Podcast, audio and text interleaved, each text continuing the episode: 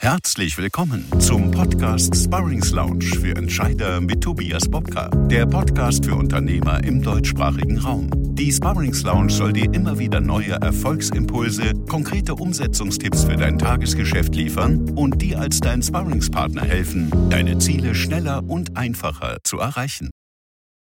Hallo und herzlich willkommen zu einer neuen Folge. Heute geht es um das Thema, wir wollen sieben Tipps rausgeben, um das Maximale aus Ihren Schlummerkunden rauszuholen. Deswegen ganz herzlich willkommen zu unserer neuesten Podcast-Folge. Auf die Idee unserer Zuhörerin haben wir ein neues digitales Podcast-Format ins Leben gerufen. Es heißt das Vertriebsradio. Dabei verbinden wir für Sie drei Vertriebsexpertisen in nur einem Format und senden jeden Monat ab sofort mindestens eine Folge des Vertriebsradios mit uns dreien. Wer wir sind? Nun, das ist zum einen Ralf Haug. Er gehört im deutschsprachigen Raum zu den absoluten Top-Experten für die Arbeit im eigenen Kundenbestand. Mit seinem mehrfach ausgezeichneten Cross- und Upselling-Konzept Colors hilft der maßgeschneiderten Unternehmen, die schlummernden Umsatzpotenziale bei den eigenen Bestands- und Schlummerkunden auch schnell zu heben. Über 35.000 Teilnehmer haben ihn bereits kennen und vor allen Dingen wertschätzen gelernt. Herzlich willkommen, Ralf Haug. Ja, hallo, Tobias. Schön, dass ich heute mit dabei bin und ich finde es klasse mit dem neuen Format. Ja, ich freue mich drauf. Absolut. Dann holen wir doch auch unsere Nummer zwei rein. Markus Ammann. Er gehört im deutschsprachigen Raum zu den erfahrensten Experten, wenn es um das Aufdecken von geheimen Kundenwünschen und ergebnisorientiertes Verkaufen geht. Er verhilft kleinen, aber auch mittleren Unternehmen mit seiner Methodik der Kundenbefragung und der richtigen Positionierung dazu, über Referenzkundenmarketing einzigartige Sogwirkung auf Kunden zu erzeugen. Herzlich willkommen, Markus Ammann. Ja, danke, lieber Tobias. Freue mich, dass ich auch dabei bin. Wir haben ja schon zwei Podcasts gemacht Absolut. Jetzt dieses neue Format zu dritt und auch den Titel Vertriebsradio absolut gut und freue mich. Super. Für die, die mich persönlich noch nicht kennen, mein Name ist Tobias Bobka. Meine Kunden beschreiben mich gerne als leidenschaftlichen Vertriebsprofi, gepaart mit kaufmännischem Scharfsinn. Meine Leidenschaft ist es, ihr Vertriebsteam für die Veränderung zu gewinnen, die individuelle Haltung, aber auch die Handlung weiterzuentwickeln und ihr Vertriebsteam im Tagesgeschäft, vor allem bei der Neukundenakquise, mit maximalem Pressing anzuleiten. Bis zum gewünschten Umsetzungserfolg. Unser neues Format soll vor allen Dingen maximalen Spaß und ganz, ganz viele Best-Practice-Tipps aus erster Hand Ihnen bieten. Wir möchten in den nächsten Folgen des Vertriebsradios direkt sofort umsetzbare Tipps für Ihr Vertriebsteam liefern, um gerade auch in der Lockdown-Zeit profitables Geschäft zu generieren. In der heutigen Folge widmen wir uns also zuerst den Schlummerkunden und beleuchten hierbei die Top 7 Erfolgshebel. Erfolgshebel Nummer 1 ist Mitarbeitermotivation. Erfolgshebel Nummer 2 die richtigen und damit auch erfolgsversprechendsten Schlummerkunden zu identifizieren.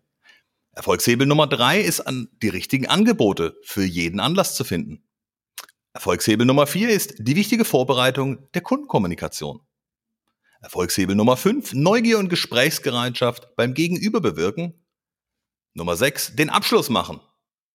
Und oft vergessen, Nummer sieben die Erfolgsauswertung und natürlich auch den Teamerfolg zu feiern. Lass uns auch direkt einsteigen. Ralf, fangen wir doch mit dir an. Wie definierst du denn für dich das Thema Schlummerkunden und warum lohnt es sich aus deiner Sicht gerade in Lockdown-Zeiten hier besonders Energie reinzustecken? Ja, ähm, Schlummerkunden, das ist ein guter Punkt. Ne? Wir haben im Zeiten des Lockdowns das Problem, äh, dass viele Vertriebler nicht rauskommen. Mhm. Du kommst in kein Unternehmen rein. Ja, ähm, ich mache selbst die Erfahrung auch. Seit März letzten Jahres war ich bei keinem Unternehmen mehr äh, vor Ort. Und mhm. ähm, das geht vielen meiner Kunden genauso. An neue Kunden kommst du so schwer ran. Ähm, telefonische Kaltakquise funktioniert sehr, sehr schwierig, weil ich, bis ich eine Kundenbeziehung dann habe, ja ein Vertrauensverhältnis zum Kunden wieder aufbauen muss, bis dann ein erster Umsatz kommt. Und äh, das ist nur am Telefon eine extrem schwierige Geschichte. Mhm. Was ich aber dann habe in meinem Unternehmen, ich habe ja meine Bestandskunden und mit diesen Bestandskunden kann ich arbeiten, wenn ich das richtig mache. Und da ist es eine gute Geschichte, Schlummerkunden zu wecken, ähm, heißt Kunden, mit denen ich in der Vergangenheit schon zusammengearbeitet habe, mit denen ich aber kein regelmäßiges Geschäft mache und ähm, die ähm, ja, die ein immenses Potenzial haben dann, das ich jetzt heben kann, da es eine Kundenbeziehung schon mal gab in der Vergangenheit. Mhm. Absolut. Also du redest vor allen Dingen auch von den Kunden, die vielleicht einmal bestellt haben, unregelmäßig bestellen, äh, seltsames Bestellverhalten aufweisen, wo man nicht sofort im ersten Moment weiß, was dahinter steckt, wo man sagt, müsste doch eigentlich mehr Potenzial da hinten sein. Also sprichst speziell auch von diesen Kunden, die ja, ja in fast jedem Unternehmen schlummern. Ne? Ja, ganz genau. Wenn es dem Vertrieb gut geht, dann kümmert er sich nur um die Kunden, die kaufen. Ja. Wir haben ja die typische ABC-Klassifizierung ja, äh, und nach dieser ABC-Klassifizierung in vielen Unternehmen dann den Betreuungsansatz. Ja, wie, äh, wie in was für einer Frequenz, in was für einer Häufigkeit, in was für einer Intensität betreue ich meinen Kunden. Absolut. Und die Potenzialkunden, die bleiben hinten liegen, weil ein Potenzialkunden, also einen Schlummerkunden zu aktivieren, bedeutet Aufwand. Jetzt, wo ich aber keine Chance habe, zu meinen Bestandskunden zu kommen, ja, dort die Zeit zu investieren, um Beziehung zu pflegen, ähm, macht es Sinn, diese Zeit, die frei ist, in diese Schlummerkunden zu stecken und einfach mal zu gucken, was kann ich aus diesen Schlummerkunden rausholen. Absolut. Markus, wie siehst du das? Ähm, kannst du das aus deiner Erfahrung auch so wieder schildern oder hast du ganz andere Erfahrungen? Ja, ich sehe es von meinen Kunden genauso, die sagen, also wir kommen im Moment in die Unternehmen nicht rein. Und in der Regel macht man, also ich sehe zwei Arten von Schlummerkunden. In der Regel macht man 80 Prozent des Umsatzes oder auch Deckungsbeitrags mit 20 Prozent der Kunden. Mhm. Und obwohl man mit diesen A-Kunden oder Top-Kunden fast den gesamten Umsatz macht, kümmert man sich oft nicht gezielt darum, weil sagt er, die kommen ja eh von alleine. Also man hat regelmäßige Besuche, man hat die Messe teilnehmen und da pflegt sich der Kontakt mehr oder weniger automatisch. Ja. Jetzt aber halt in Corona-Zeiten nicht. Und da muss ich halt dann zu diesen A-Kunden, aber auch zu A-Kunden, wo dann halt jetzt nicht mehr so kaufen, die nicht mehr automatisch kommen, muss ich halt jetzt versuchen, über andere Kanäle, Telefon oder virtuelle Medien, Meetings den Kontakt aufzunehmen und gezielt zu pflegen. Aber auch die, die restlichen 80 Prozent, die nur 20 Prozent Umsatz machen, da ist eine Chance drin, auch die jetzt die, die, mit der Digitalisierung, die vorangetrieben wird, anzusprechen. Entweder strukturiert, dass ich halt nicht den Außendienst hinschicke, sondern halt den Innendienst mal abtelefonieren lasse mit einem entsprechenden Gesprächsleitfaden, den ja der äh, Ralf super entwickelt hat mit seiner Callas-Methode.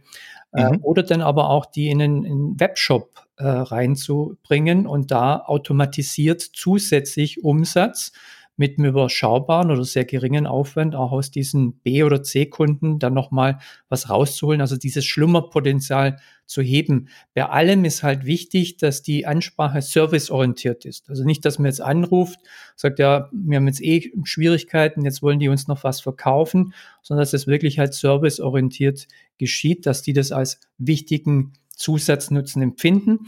Und wenn man diesen Kontakt aufnimmt, da ehrlich sich für die anderen interessiert, wie geht's, wo sind die Probleme, Herausforderungen, kann man auch so eine Kundenumfrage mit verbinden. Wie, was lief gut in letzter Zeit? Was haben Sie von konkreten Nutzen gehabt? Was waren die Mehrwerte auf der menschlichen Ebene? Und diese äh, Dinge dann auch wieder für ein Referenzmarketing in Form von Erfolgsbeispielen nutzen kann. Und da kann man dann relativ einfach über Sogwirkung auf der Webseite, aber auch in den Social Media Kanälen kann man da äh, Sogwirkung erzeugen, wo dann, wenn man es geschickt macht, über Content Marketing neue Kunden dann automatisiert oder automatisch sich melden. Mhm. Jetzt ist es ja, äh, wenn man sich das Thema anschaut, ist es ja ganz oft so im Moment, dass man erlebt, es braucht immer so diesen ersten Motivationsschub bei den Menschen. Ich nenne das immer gern dieses Aufbrechen der Menschen im Vertrieb ähm, für genau diese Veränderung. Also sie so neugierig zu machen, aber auch zu motivieren, sich da wirklich mit Herz und Seele drauf einzulassen und eben nicht äh, in, in Jammern zu verfallen ähm, oder äh, oder generell und sagen, na, es geht ja eh nichts gerade, der Kunde will uns ja eh nicht sehen. Also ich weiß gar nicht, wie oft ich das auch in der Neukundenakquise in letzter Zeit gehört habe. Und ich sage, Leute, wer erzählt euch den Quatsch denn eigentlich immer? Wer will euch denn nicht sehen? Die Leute lechzen doch nach sozialen Kontakten. Äh, was sie sicherlich nicht brauchen, ist jemanden, der anruft und dann noch mehr jammert als man selber.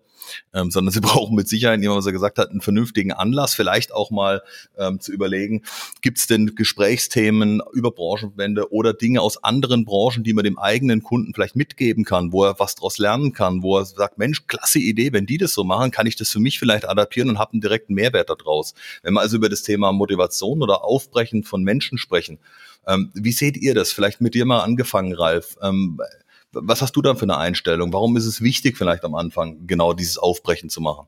Naja, du sprichst genau den richtigen Punkt an. Durch das, dass die Vertriebler Druck haben, ja, der Chef steht im Nacken, deine Umsätze, ne, Zielerreichungskarte, ne, alles rot auf der auf der Zielekarte. Ja. Und der Chef steht im Nacken. Und was äh, was tut der normale Mensch dann? Er konzentriert sich auf sich und auf seine Not.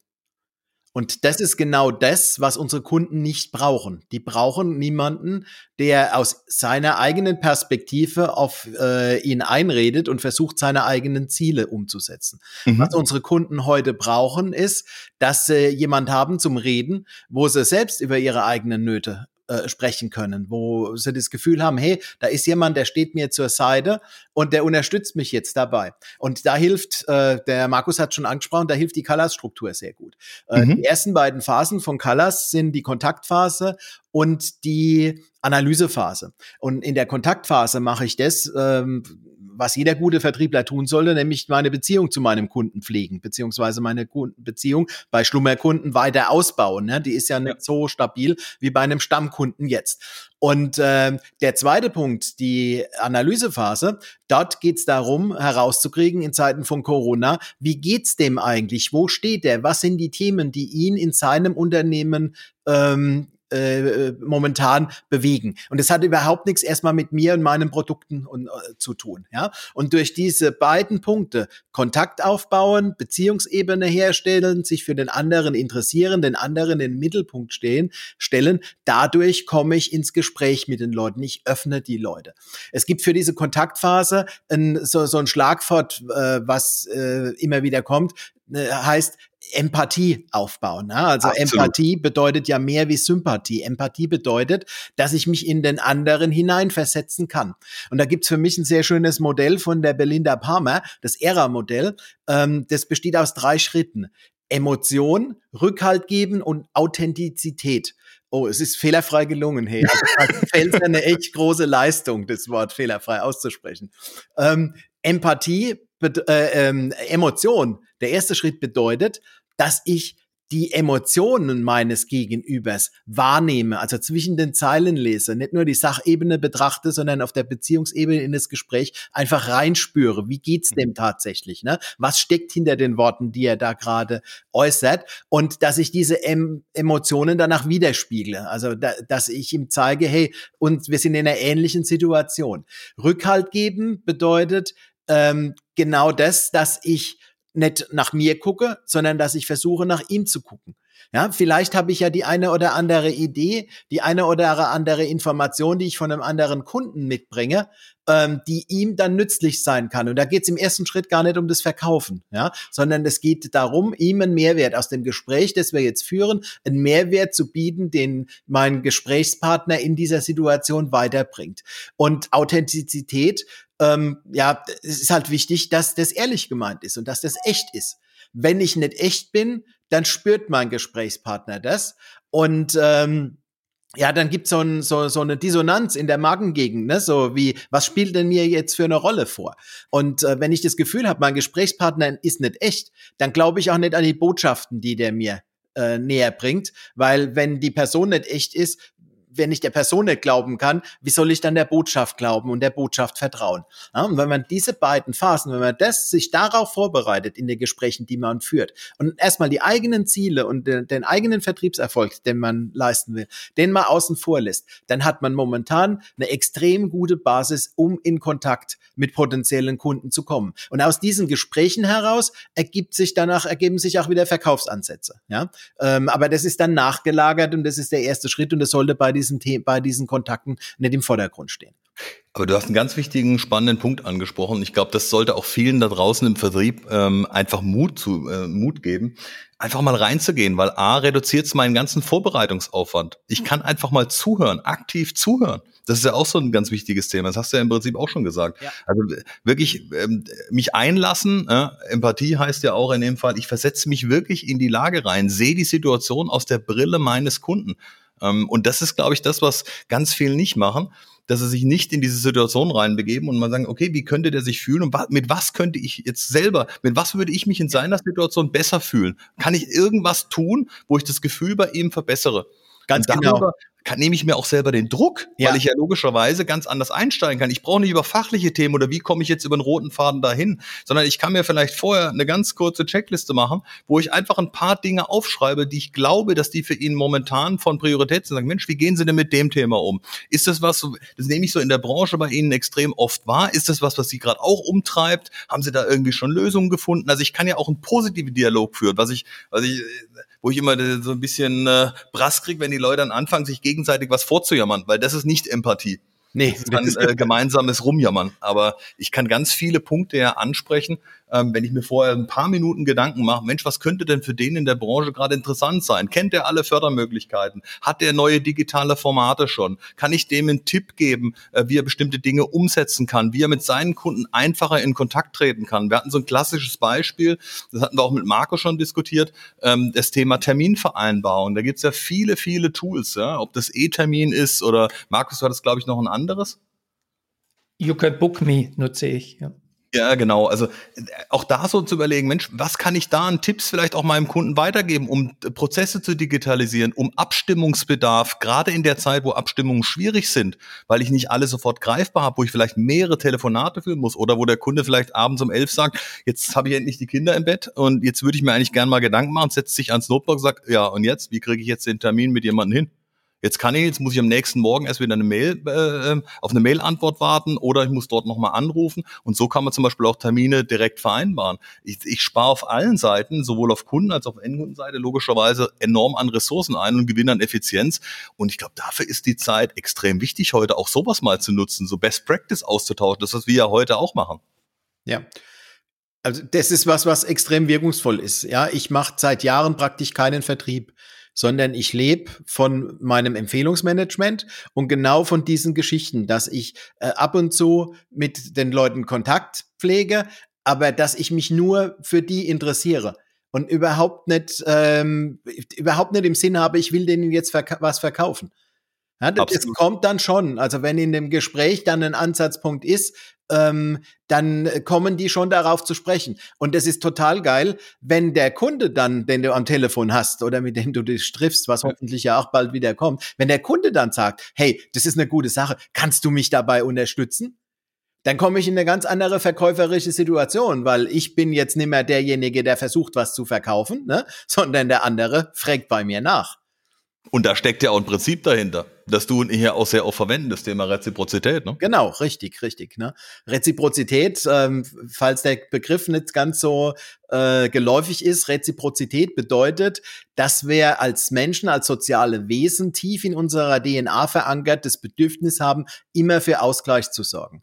Ja, was machen wir, wenn wir in Urlaub fliegen? Die Nach oh, fliegen ist ein schlechtes Stichwort im Moment, ne? Wenn wir in Urlaub gehen, ähm, wir bringen dem Nachbarn, der sich um die Blumen gekümmert hat, bringen wir was mit. Wir wollen für Ausgleich sorgen. Ne? Und wenn der in Urlaub geht, dann kümmern wir uns um die Blumen. Ne? Das ist eine, äh, eine Verhaltensweise, die bei uns verankert ist, weil das die Grundlage dafür war, dass Menschen in der Sippe überhaupt Arbeitsteilung betreiben konnten. Ja, und wenn ich jetzt einem potenziellen Kunden was Gutes getan habe, also ich bin, ich gehe oft auch in Vorleistung, da ich sage, ich suche dir die Unterlagen raus oder ich stelle dir was zusammen, ne, oder ich mache ja. dir einen kurzen Abriss, wie das funktionieren kann, ohne dass ich da Geld dafür verlange, weil mhm. es ist zu klein, um es zu berechnen, ja. Aber der andere ist dann in einer gewissen Schuld bei mir. Ja, ja, und wenn ich dann einen Wunsch habe, wo der mir einen Stein in den Garten werfen kann, in Kontakt machen kann oder so, dann sind die Menschen immer offen dafür. Und das ist ein, ja, das ist mein vertriebliches Erfolgsrezept in, äh, im, im, im Dienstleistungsbereich, ne, in dem wir ja als Berater oder als Trainer unterwegs sind. Ja, absolut. Markus, möchtest du noch was ergänzen dazu zu dem Thema? Ja, Thema, also das Thema empathisches Verkaufen ist ja generell wichtig. Und dass jetzt auch die aktuelle Situation hier, das als Strategie in den Vertrieb einzuführen und auch die Mitarbeiter da gezielt zu schulen, sehr wichtig.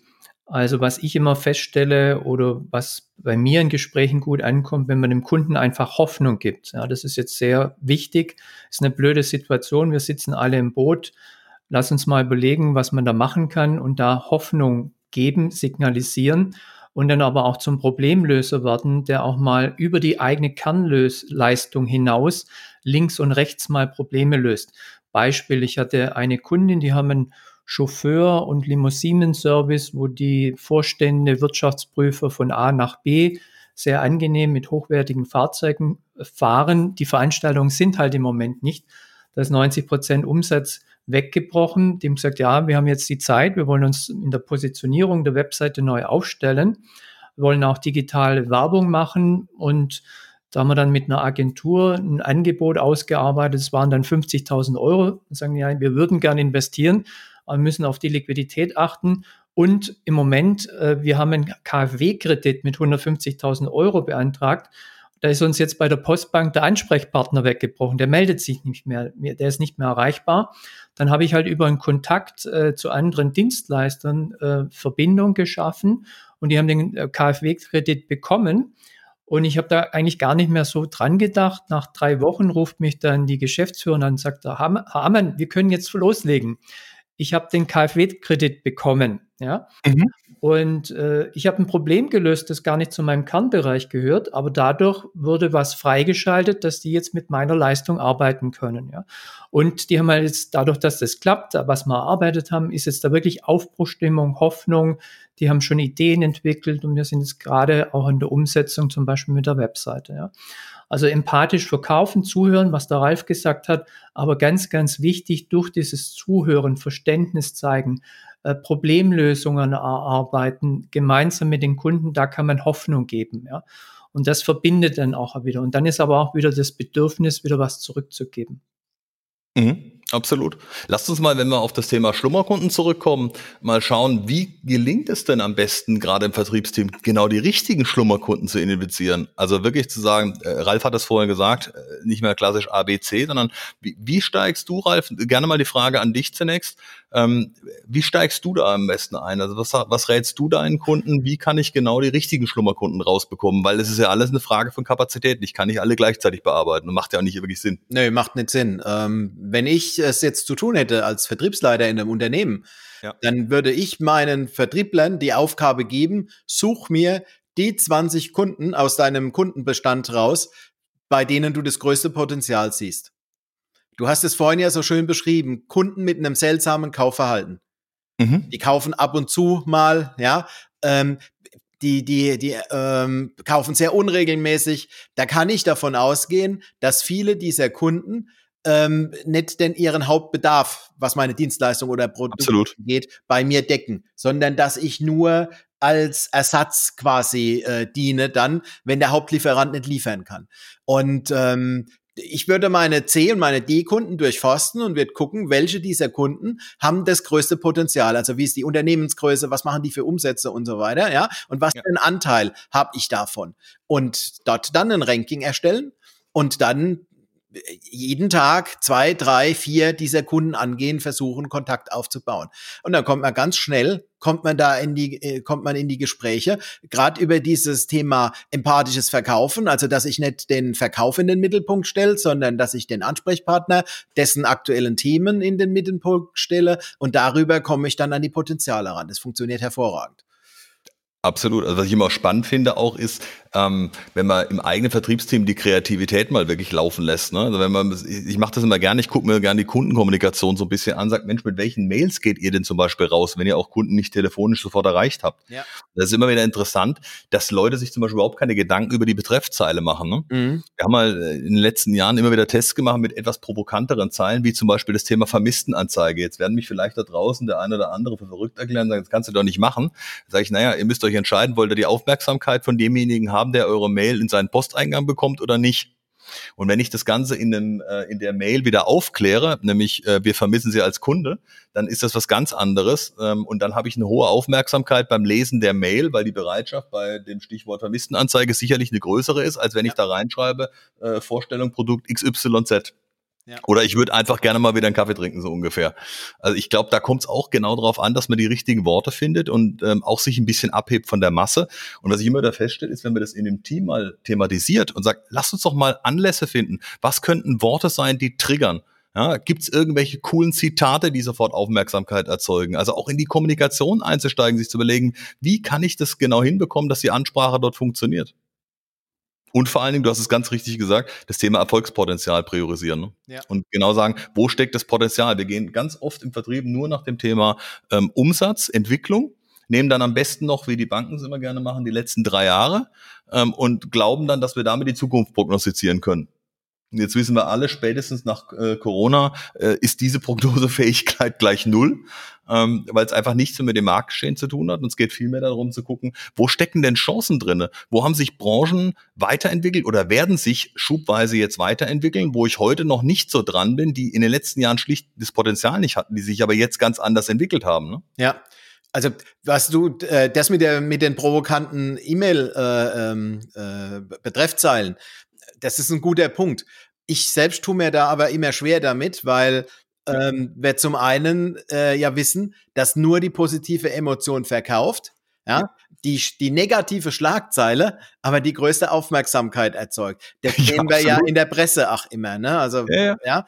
Markus, ähm, in, von der Positionierung her, wie gehst du mit diesem Zwiespalt um?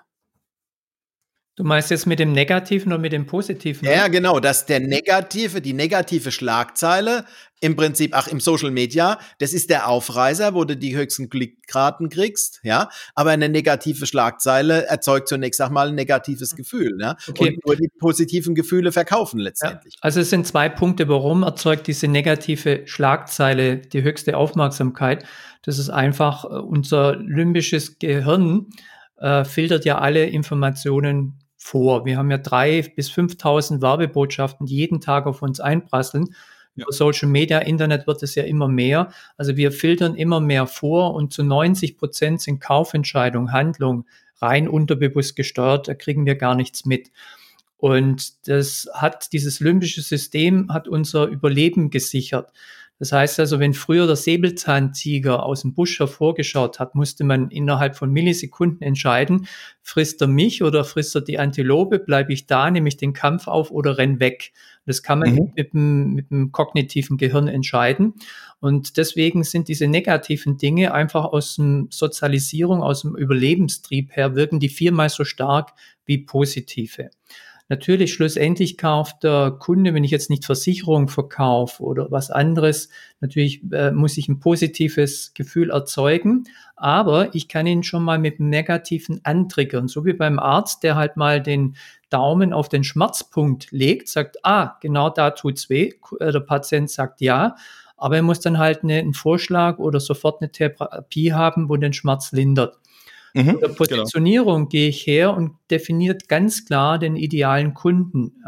Also nicht nur nach Branche, sondern was haben die für Herausforderungen, was haben die für Ziele, was haben die für Probleme im Moment.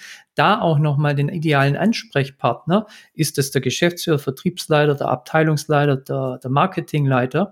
Und äh, schau mir an, wie tickt der, auf welche Dinge reagiert der und dann sage ich schon, also Sie sind, das ist ja in diesen einseitigen Expertenprofilen, Sie sind und Sie möchten oder Sie stehen vor den Herausforderungen, also die Ausgangssituation klar zu machen, aber mhm. relativ schnell die Möglichkeit, die Hoffnung, das Ziel, ja, Sie möchten das und das verbessern, mehr Umsatzkosten senken, Mitarbeiterfluktuation senken, Mitarbeiterbindung erhöhen. Das heißt, ich arbeite, äh, wenn es geht, mit beiden aber nur ganz, ganz kurz mit dem Negativen auf den Schmerzpunkt drücken. Das kann man auch mit so einer Betreffzeile.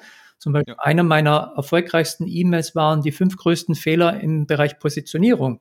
Super Klickraten erzählt, ja, weil jeder wissen wollte, was sind das für Fehler. Hätte ich gesagt, die fünf größten Chancen in der Positionierung, hätte es wahrscheinlich nicht so. Aber dadurch habe ich immer geschrieben, was läuft schief, wie macht man es richtig, ja. Und wenn man beides kombiniert, funktioniert es ganz gut, ja. Also das ist so meine Erfahrung von der Positionierung her und den darauf aufbauenden Marketingbotschaften. Lasst uns mal auf das ähm, Thema kommen. Ähm, welche Anlässe gibt es denn überhaupt, Kontakt zu Schlummerkunden zu bekommen? Also was fällt euch denn schon mal spontan ein? Ähm, was kann ich an Anlässen nutzen? Also mir würde jetzt als erstes einfallen, klar, der Schlummerkunde ruft selber an. Der Traum jedes Vertrieblers. Mails haben wir noch gesagt. Was, was fällt uns noch ein? Also ich mache das immer so, bei mir selber schreibe ich dann über Social Media oder per E-Mail. Ähm, wir haben ja schon lange nicht mehr geredet. Bei Ihnen hat sich bestimmt viel getan. Was halten Sie davon, wenn wir mal ein Update-Telefonat führen? Und mhm. da setze ich dann diesen, diesen Online-Buchungs-, Terminbuchungsmechanismus ein, wo ich dann schreibe, hier finden Sie für mich gute und freie Telefontermine. Link zum Online-Buchungstool ist einer dabei, der gut für Sie passt. Und zu 90 Prozent suchen die sich den dann selber raus. Der ein oder andere schreibt zurück, ja, äh, der und der Termin wird mir passen. Also ich bekomme sehr schnell äh, die Termine, weil der Anlass, die wollen sich austauschen, erhoffen sich neue Ideen, interessieren sich auch, wenn da eine gute Beziehung war, wie es bei mir jetzt in der Krise zuging. Und das ist so unkompliziert. Und wenn ich jetzt einen konkreten Anlass rausnehme, was sind, das sieht man ja oft über LinkedIn, ja, wie geht's Ihnen persönlich mit Ihrer Fitness in, im Lockdown, ja? Haben Sie das und das Problem? Äh, sind Ihre Mitarbeiter nicht richtig motiviert? Dann das triggert bei mir so ein bisschen die Blockierfunktion. Genau. Dann habe ich hier sehr spitz, aber ich treffe da halt fünf oder zehn Prozent wenn ich sage, äh, wollen wir ein Update-Telefonat führen? Das heißt, ich interessiere mich für Sie, ich interessiere mich für dich. Ich bin auch bereit, meine Erfahrung jetzt in der aktuellen Situation weiterzugehen. Und das ist, was der Ralf sagt, so dieses Empathische. Ähm, und, wie, und du hast ja vorher gesagt, wie schließe ich den Kunden empathisch auf? Ja. Solche Dinge, die relativ ja, unspezifisch äh, von der Sachlage her formuliert sind, aber auf die menschliche Beziehung einzahlen. Also ja. das ist zum Beispiel ein guter Anlass, wo ich festgestellt habe. Also bei, bei den Schlummernkunden nutze ich eine Technik, Ansprache auf Wirklichkeit. Ähm, mhm. ähm, und zwar versuche ich Anlässe zu finden, die mit diesem Schlummerkunden was zu tun hat. Das, was du gerade beschrieben hast, Markus, ne, so auf die allgemeine Situation jetzt gerade, die herrscht, einzugehen, das ist dann der, der große Ansatz im, im Social Media. Und ich versuche Anlässe zu finden, ähm, wenn äh, mein Zielkunde, mein Schlummerkunde, mein Ansprechpartner zum Beispiel was gepostet hat, dass ich diesen Post das, was er dort beschreibt, dass ich das als Grund zur Kontaktaufnahme nehme. Oder ich finde eine Unternehmensnachricht, ja, die ihn betrifft, oder eine, mhm. eine Branchennachricht, die ihn betrifft, und nutze das dann als Anlass, ihn zu kontaktieren und mit ihm ins Gespräch zu kommen dann. Ist ein Tick weit äh, in, äh, persönlicher dann das Ganze, wie diese allgemeine Ansprache. Und äh, die Erfolgsquote ist ziemlich gut, äh, mit den Leuten zu den Themen ins Gespräch zu kommen. Ne? Oft ist da ziemlich viel Neugier dann da. Ja? Oh, oh, was will denn der zu dem Thema? Warum ruft er zu ja, dem absolut. Thema an? Ja, was hat der da für Gedanken im Kopf? Und diese Neugier, die kann ich dann ausnutzen. Und es ist natürlich auch ein positives Gefühl, was du demjenigen gibst, weil das, was er gepostet hat ähm, oder äh, publiziert hat oder über ihn geschrieben worden ist, auch eine, ja, eine, also eine gewisse Weise auch zeigt, dass du dich für ihn interessierst. Ja. Ne? Und diese positiven Gefühle, die schaffen ja auch eine Vertrauensbasis, ja. darf man ja nicht unterschätzen. Ganz genau. Das ist dann das Prinzip der, so der, der, der äh, sozialen Vertrautheit. Ja. ja äh, genau. Ich habe immer wieder, ich höre immer regelmäßig von demjenigen, ja, und dadurch bin ich demjenigen nah. Ich merke das immer wieder. Also ich poste äh, auf Facebook zum Beispiel äh, nicht viel schlaue Sprüche oder sowas, ja, sondern mhm. ich poste meistens nur eine Statusmeldung. Ich bin jetzt in der und der Stadt oder ich bin jetzt bei dem und dem Kunden, ja. Und ähm, wenn ich dann mit Leuten äh, persönlichen Kontakt habe, die ich schon drei, vier, fünf Jahre nicht mehr gesprochen habe, das ist wie wenn wir gestern das letzte Mal zusammen gewesen wären, mhm. weil die einfach über die äh, sozialen Netzwerke verfolgen. Was tust du? Wo bist du? Die wissen genau Bescheid. Ich bin da echt oft baff erstaunt, wie genau das dann verfolgt wird. Und das steht auch wieder nicht eine Verkaufsbotschaft oder sowas im Vordergrund, sondern es steht die Beziehung äh, im Vordergrund. Geschäfte werden nach wie vor, bei aller Digitalität, werden Geschäfte nach wie vor zwischen Menschen gemacht. Das ist auch spannend mittlerweile zu sehen, wenn du zum Beispiel, ob das WhatsApp oder andere Anbieter sind, wenn du den Statusbericht siehst. Ja. Also ihr erlebt es ja selber immer wieder, dass da teilweise 100, 120 Leute am Tag den Start hier angucken, wo du denkst so, okay, ja. Ähm, und auch du darauf angesprochen wirst auf bestimmte Dinge, wo du sagst, das ist auch ein toller Austausch, ne? wo du Dinge triggern kannst, wo du auch ganz bewusst sagen kannst, hey, mir geht's gerade so und so oder ich habe gerade das und das im Kopf, ja. hat noch jemand gerade dieselben Themen, da kriegst du viel schneller nochmal ähm, eine Antwort oder äh, ja auch so, so einen Hinweis nochmal, als es vielleicht sonst per E-Mail oder anderen Themen wäre. Also ich erlebe das gerade selber persönlich, dass das enorm zunimmt. Ja, der, der Bedarf nach sozialen Kontakten, der steigt enorm durch das, dass wir in unseren Homeoffices vereinsamen, ja, steigt dieser Bedarf nach qualifizierten sozialen Kontakten. Und da schließt sich dann der Kreis wieder. Ne? Also wenn ich dann als Verkäufer nicht mich und meine Ziele in den Vordergrund stelle ja. und in den sozialen Kontakt zu dem Menschen und dessen Bedürfnisse in den Vordergrund stelle, äh, dann habe ich die besten Voraussetzungen, um am Ende des Tages doch zu verkaufen. Ich würde gerne noch mal auf einen Aspekt eingehen, nämlich das Thema Vorbereitung, Kundenkontakt. Ähm, vielleicht könnt ihr das eurer Erfahrung noch mal kurz auf den Punkt bringen, was, äh, was euch wichtig ist. In der Neukundenakquise brauche ich häufig das Thema Elevator Pitches, ja, oder ich gehe über Branchenberichte, Recherchen etc. Aber vielleicht kannst du auch, Ralf, noch mal das Thema Kalas noch mal anbieten. Wie kann ich das zum Beispiel nutzen? Was steckt da dahinter und wie kann ich sowas auch für die Vorbereitung speziell noch mal nutzen? Ähm, ja, also äh, Callas ist ja ein System, also wer Callas nicht kennt, wem das nichts sagt, äh, diese äh, sechs Buchstaben stehen für die einzelnen Phasen, die jedes Gespräch mit einem Kunden durchläuft. Kontaktphase, Analysephase, Akzeptanzphase eins, Lösungsphase, Akzeptanzphase zwei und Schlussphase. Da kann ich also mhm. jedes Kundengespräch kann ich in dieses Raster äh, packen und zu jeder dieser Phase haben wir Instrumente, die wir in dieser Phase ideal einsetzen können, um das Gespräch zum Erfolg zu bringen. Und mhm. was ich wunderbar vorbereiten kann, ist die Kontaktphase und die Analysephase, indem ich mir nämlich überlege, was ist denn mein äh, Aufhänger? in der Kontaktphase, wie bringe ich den zum Reden über sich, über seine persönliche Situation und ähm, wenn ich auf diese, in dieser Kontaktphase die Beziehungsebene dann hergestellt habe, dann kann ich für die Analysephase Fragen vorbereiten. Was muss ich denn eigentlich wissen, wenn ich dem jetzt was verkaufen will?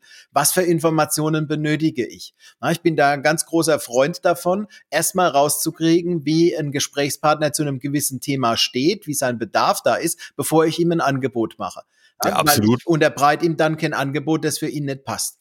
Ja, und so kann ich hergehen von, wenn ich jetzt einen Vertriebsauftrag habe, ich soll das und das Produkt forcieren jetzt im Rahmen der Vertriebsstrategie im Moment, dann überlege ich mir, was ist denn der Nutzen, der in diesem Produkt drinsteckt? Was sind meine USPs, die ich habe in diesem Produkt? Was ist der Nutzen, der dadurch entsteht? Welche Informationen brauche ich? Um diesen Nutzen dann argumentieren zu können meinem Gesprächspartner gegenüber, ne, um herauszukriegen, ist der Nutzen für ihn tatsächlich vorhanden und welche offenen Fragen kann ich ihm stellen, um an diese Informationen ranzukommen. Und so kann ich mir ein Fragengerüst erarbeiten, ähm, dass ich in diesen Small Talk aus der Kontaktphase dann mit einfließen lasse und nahtlos in die Analysephase übergehe und dann sehe, hey, der hat einen Ansatzpunkt äh, für dieses Thema, da gibt es einen Ansatzpunkt bei denen oder das ist kein Thema. Wenn ich mit einem falschen Thema komme, zerstöre ich das Vertrauen, das ich in der Kontaktphase wieder aufgebaut habe, dann zerstöre ich das wieder, ja. Und wenn mhm. ich sehe, hoppla, das ist ein Thema, das die beschäftigt, dann kann ich versuchen, dieses Angebot zu platzieren.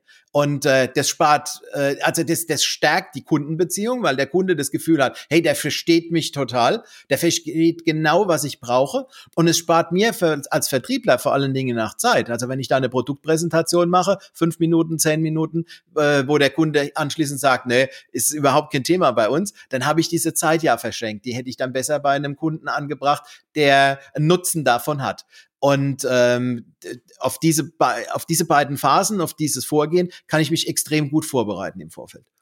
Ja, vor allen Dingen interessant ist auch immer, das haben wir in, in Präsenzmeetings ja ganz oft, wenn, ich, wenn man da mal so zuhört, dann wird erstmal die Firma auf 25 Seiten, also die eigene Firma vorgestellt, bevor man dann eigentlich zum eigentlichen Kundenanliegen kommt. Ja wo ich dann immer ketzerisch die Frage stelle, und wen hat das jetzt genau interessiert? Niemand. Also außer sich selber ähm, vielleicht zu beweihräuchern. Weil wenn ich als Firma, als Unternehmen, als Mitarbeiter des Unternehmens nicht okay wäre, würde ich gar nicht in dem Termin sitzen. Ja, also absolut. ich die Firma ja. überhaupt nicht mehr vorstellen. Ne? Und genau das ist das Thema. Und warum nicht am Anfang mal ein paar Themen aufschmeißen, drei, vier Fragen und den Kunden entscheiden lassen, ja. welche dieser Fragen er tatsächlich ähm, für gut befindet. Also wo sind die Pain Points, sage ich mal, in meinen Fragen, was gut läuft, wo er sagt, Mensch, genau die Frage beschäftigt mich gerade. Und dann kann ich nur über dieses Thema mit ihm sprechen Ganz und spare genau. mir 90 Prozent Aufwand und sonst machen alle riesen Produktpräsentationen, alles wird angerissen, größtmöglich Verwirrung ist erzeugt, anstatt dass man sich Gedanken darüber macht und sagt, hey, vielleicht interessieren den Kunden nur zwei Aspekte daraus. Ja.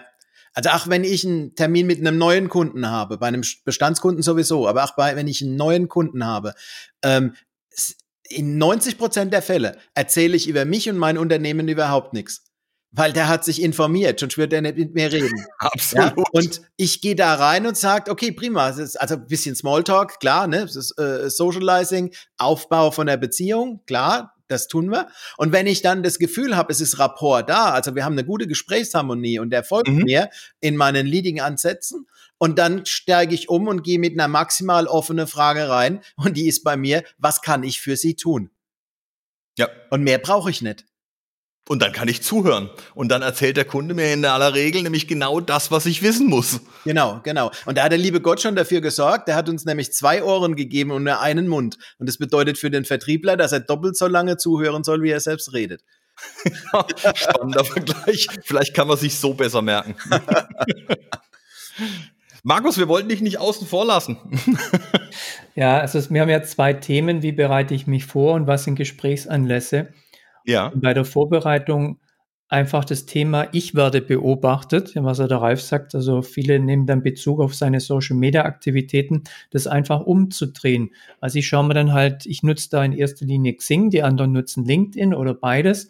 Mal mhm. schauen, mhm. mit was beschäftigt sich der im Moment, mit welchen Leuten ist er vernetzt, welche Veranstaltungen besucht er und das dann einzubeziehen. Also wenn man dann ein Gespräch schon vereinbart hat, er hat gesagt, ah, ich habe gesehen, Sie besuchen gerade das Webinar oder ähm, Sie haben viel Kontakt zu den und den Leuten.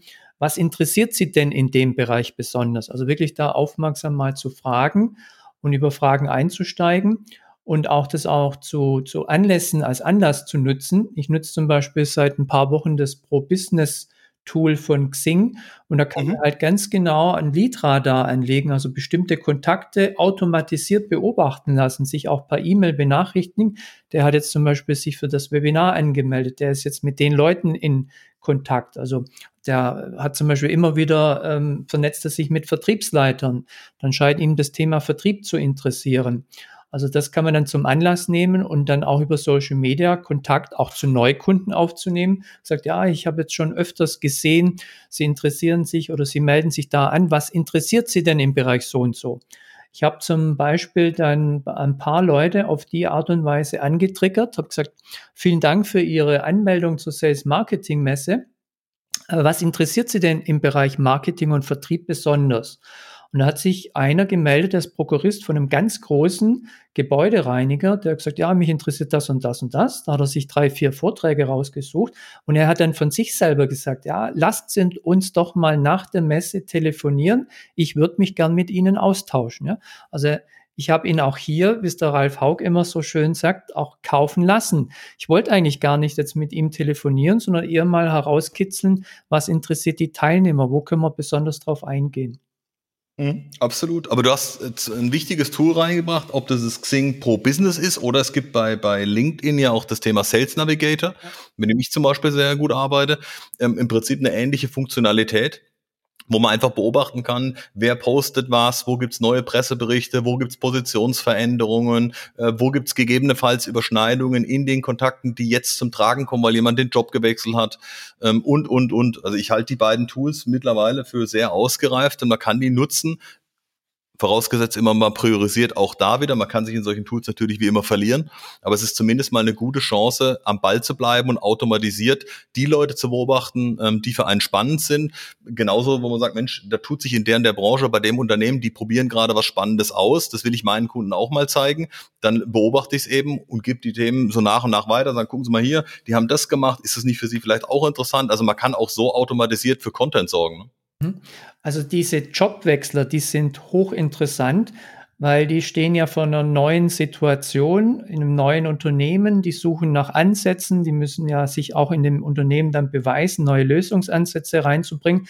Das können sowohl bei Bestandskunden sein, weil wenn der das Unternehmen wechselt, dann hat er ja im vorherigen Unternehmen mit uns oder mit dem Anbieter schon gute Erfahrungen gemacht und dann kommt man da in das neue Unternehmen schneller rein oder aber auch dann äh, neue Leute, weil die sind halt dann besonders interessiert an neuen Ideen, an neuen Kontakten, wenn sie einen neuen Job anfangen.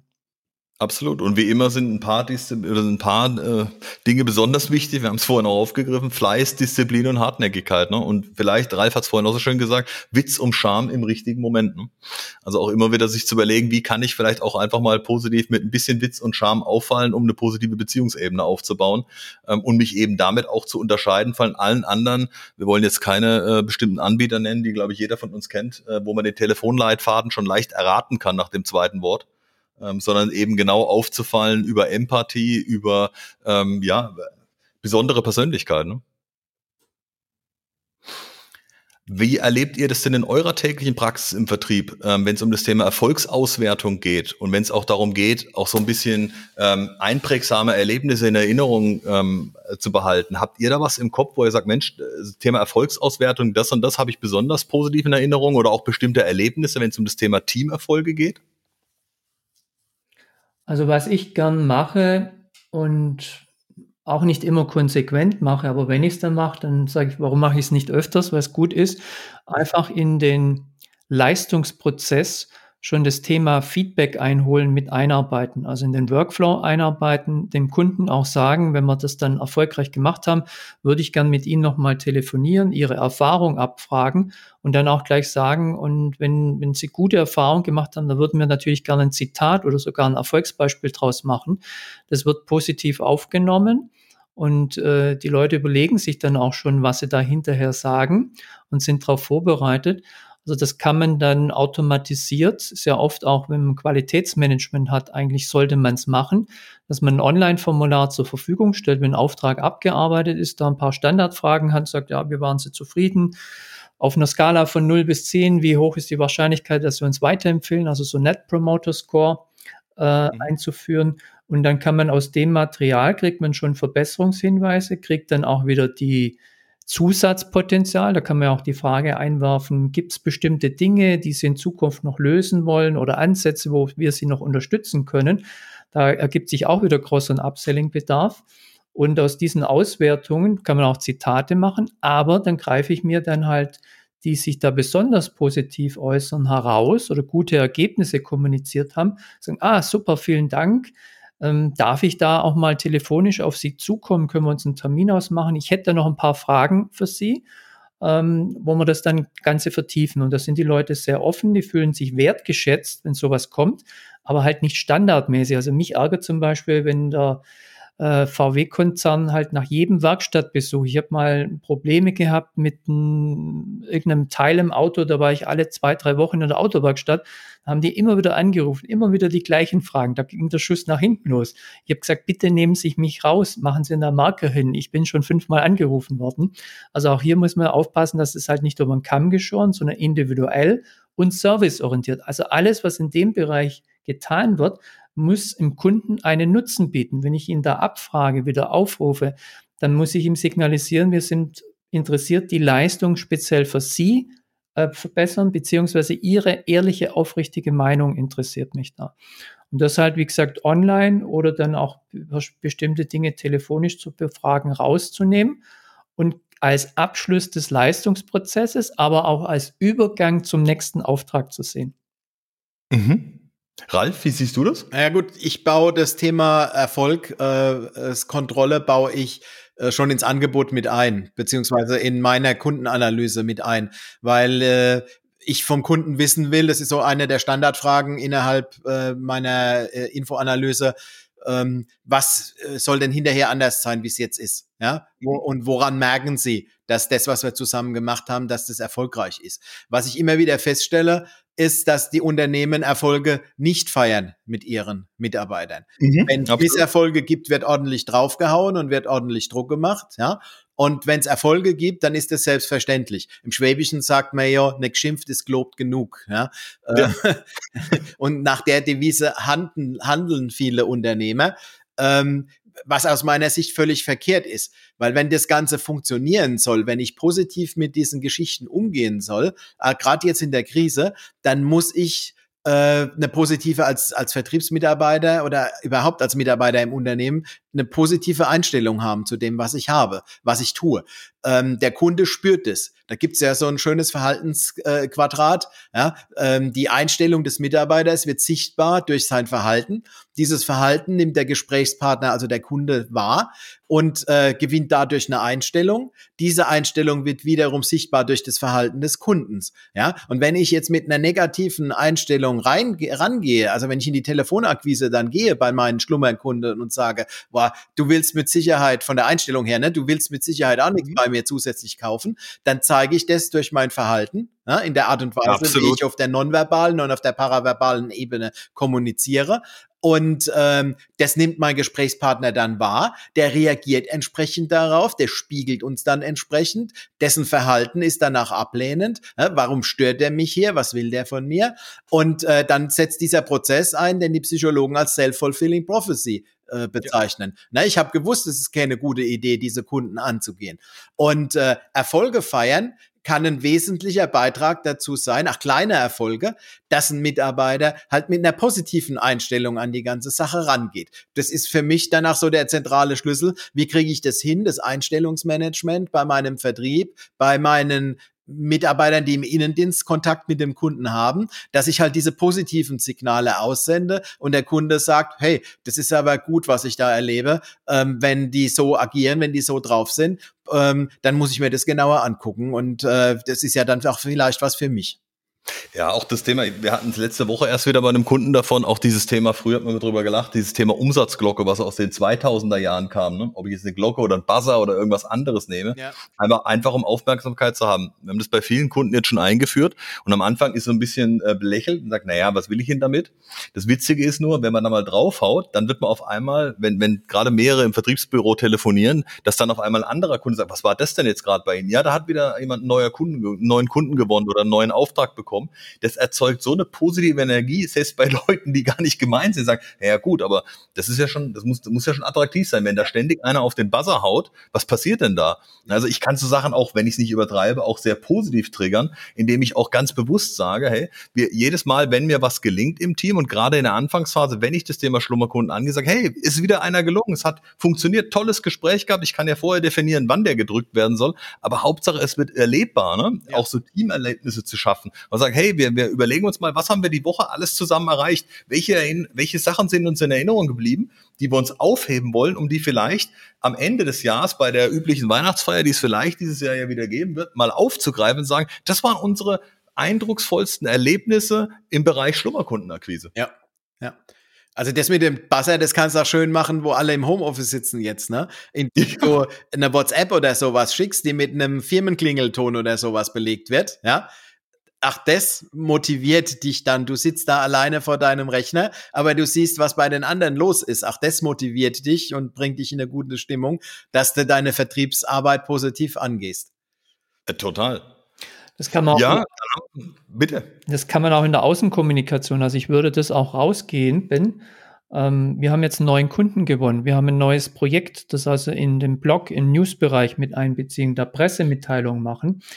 Äh, bei vielen Kunden, wo ich das aber vorschlage, die sagen, ja, aber dann, dann signalisiere ich ja meinen, meinen Mitbewerb, welche Kunden ich habe, dann können die das abgraben. Äh, der Vorteil überwiegt die Nachteile bei Weitem. Und ich sage, ja, sie müssen halt besser sein. Warum haben sie den Auftrag bekommen? Ja, weil wir besser sind als der Mitbewerb. Ja, warum soll dann der Mitbewerb ihnen den Kunden wegnehmen? Und äh, es ist auch immer dieses wertschätzen. Also wenn man das rausgibt, wir haben neuen Kunden gewonnen, wir haben dann ein neues Projekt. Das ist ja auch Werbung für den Kunden. Der Kunde fühlt sich wertgeschätzt, wenn man da drüber berichtet und man stolz auf den Kunden und auf das Projekt ist. Also auch das in der, in der Außenkommunikation aktiv nutzen. Definitiv. Ja, dann würde ich sagen, äh, für das Thema Schlummerkunden würde ich es heute abrunden. Ich sage ganz herzlichen Dank euch, Ralf und Markus, auch im Namen unserer Zuhörer fürs Teilen der vielen Best Practice Tipps. Und wer jetzt noch künftig noch mehr Best Practice Tipps und Entscheiderimpulse haben möchte, dem empfehle ich doch einfach unser aller YouTube, Facebook, Instagram und äh, LinkedIn und Xing-Profile zu vernetzen. So bekommt man auch immer mit, wenn sich wieder was tut, auf jeden Fall. Ich kann nur sagen, äh, mit motivierenden Grüßen bis zur nächsten Folge. Es lohnt sich auf jeden Fall. Folge zwei wird sein, trotz Lockdown mit den eigenen Bestandskunden im Gespräch bleiben. Auch dort werden wir wieder viele Menge oder viele neue Best Practice Tipps verraten. Und in dem Sinne wünsche ich jetzt auf jeden Fall allen unseren Zuhörern noch einen hervorragenden Tag, erfolgreiche Restwoche und wir freuen uns auf jeden Fall. Bis zum nächsten Mal. Tschüss, bis zum nächsten Mal. Ciao. Tschüss.